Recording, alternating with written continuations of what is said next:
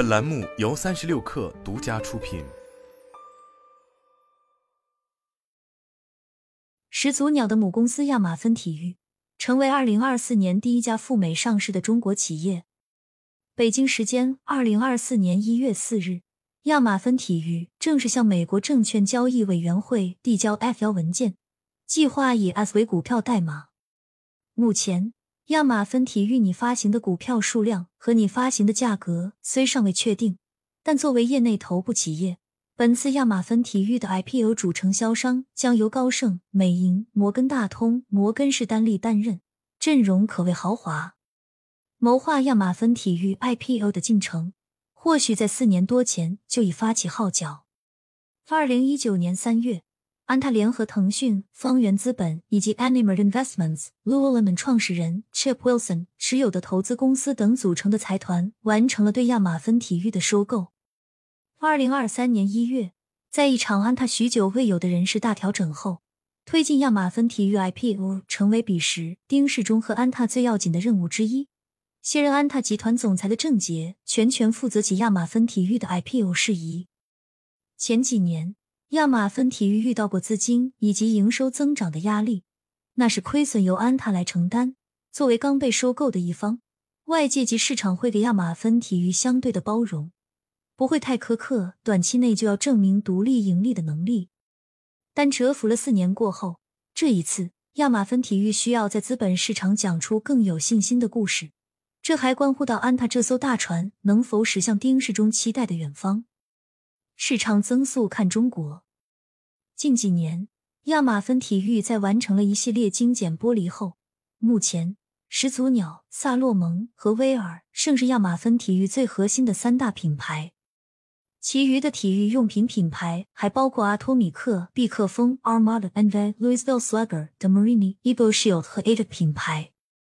F 幺显示，截至二零二三年九月三十日。始祖鸟在全球拥有一百三十八家自营零售店，萨洛蒙在全球拥有一百一十四家自营零售店，威尔盛在全球拥有九家自营零售店。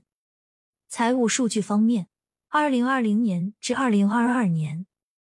亚马芬体育的营收分别为二十四点四六亿美元、三十点六七亿美元和三十五点四九亿美元，复合年增长率为百分之二十点四。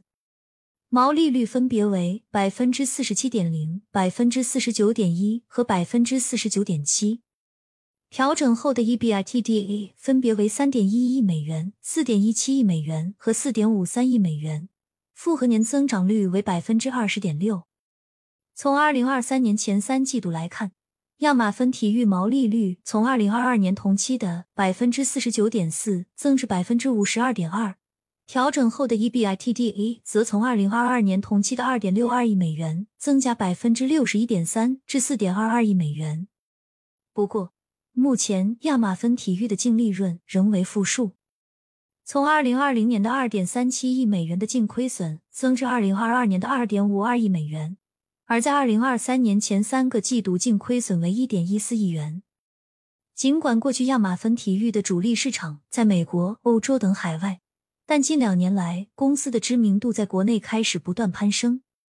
如果按照细分品类来看，亚马芬体育的户外功能产品线是营收占比最多且增长幅度最快的，从二零二零年的十点九二亿美元增长至二零二二年的十四点一七亿美元。而在二零二三年的前三个季度，户外功能产品线也均超过其余两个市场，达到了十一点四四亿美元。从地区来看，大中华区也是亚马芬体育营收增长最快的市场。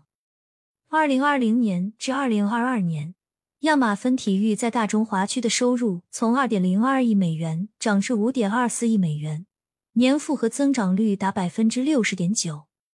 二零二三年前三季度，亚马芬体育的营收同比增长百分之二十九点九至三十点五三亿美元。其中，大中华区依然是亚马芬体育增长速度最快的市场。大中华区为亚马芬体育贡献营收五点九三亿美元，同比增长约百分之六十七点六。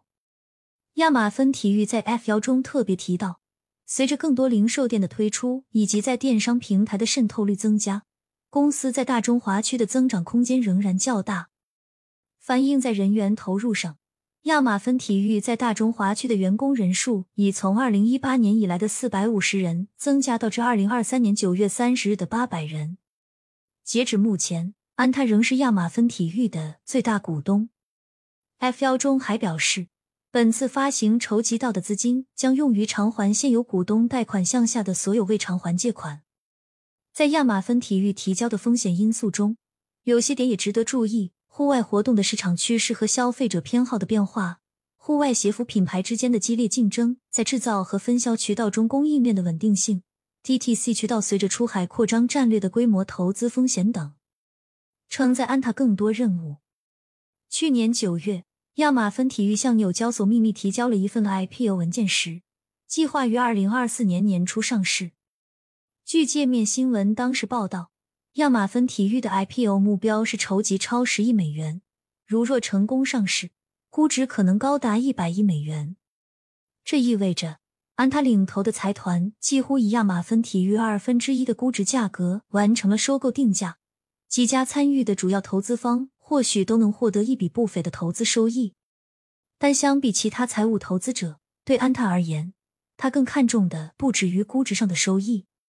二零二一年。安踏发布了新十年战略，将单聚焦多品牌全渠道升级为单聚焦多品牌全球化。F 幺文件中，亚马芬同样重点提到，未来出海扩张是重要战略，尤其是在北美、欧洲和大中华区，亚马芬将继续深化 DTC 渗透率，并和批发商合作伙伴建立更良好的关系。亚马芬还在文件中打了一剂预防针。销售营销费用将会继续增长。亚马芬承担着丁世忠更大的野心。丁世忠不希望安踏只做中国的耐克，而是世界的安踏。比起实现可观的财务回报，在海外站住脚是核心命题。在二零二三年十月十七日的投资者活动上，安踏联席 CEO 赖世贤提到，安踏已成立东南亚国际事业部，作为集团多品牌全球化布局的第一站。未来五年流水目标十五亿美金，同时这个十五亿美金是包括亚马芬在内的共同流水。在当下的节点，亚马芬的上市对于安踏来说又是关键意义。这样完整的资本运作流程对于中国运动品牌来说也是第一次，它所能产生的效应又会怎样影响行业，是下一个阶段值得观察的重点。